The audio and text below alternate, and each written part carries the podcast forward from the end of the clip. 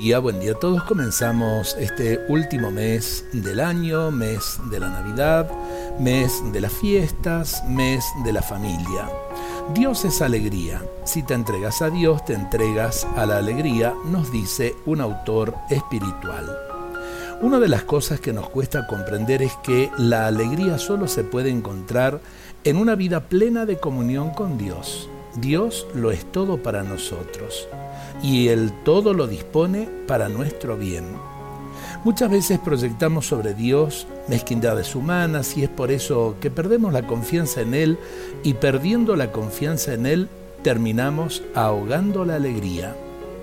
Debemos descubrir a Dios tal cual Él se mostró.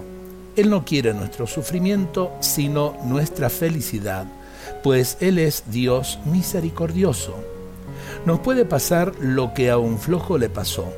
Cuando llueve, llueve para todos. Si quiero juntar agua, lo puedo hacer en un recipiente de 200 litros o con un dedal. Después sucede lo que sucedió con aquel flojo.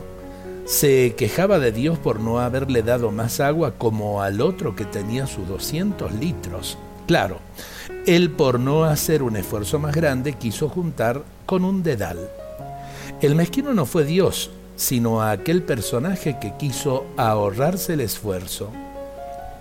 Dios no fomenta la vagancia. El Señor quiere que trabajemos por un mundo mejor como lo hizo Jesús. Si descubrimos a Cristo en nuestras vidas, si nos encontramos con Él, nos daremos cuenta que Él será la fuente de la alegría. Entregarnos a Jesús para que Él se entregue a nosotros con toda la abundancia de su vida y de su gracia. Dios es muy generoso si nosotros somos generosos con Él.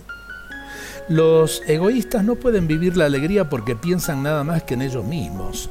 Los avaros no pueden ser felices porque por acaparar ni el sueño tranquilo les es permitido por su propia deformada conciencia. Bienaventurados son los que en el corazón de Jesús aprenden a dar a los demás la alegría que de Él reciben. Dios nos bendiga a todos en este día y en este mes que está comenzando.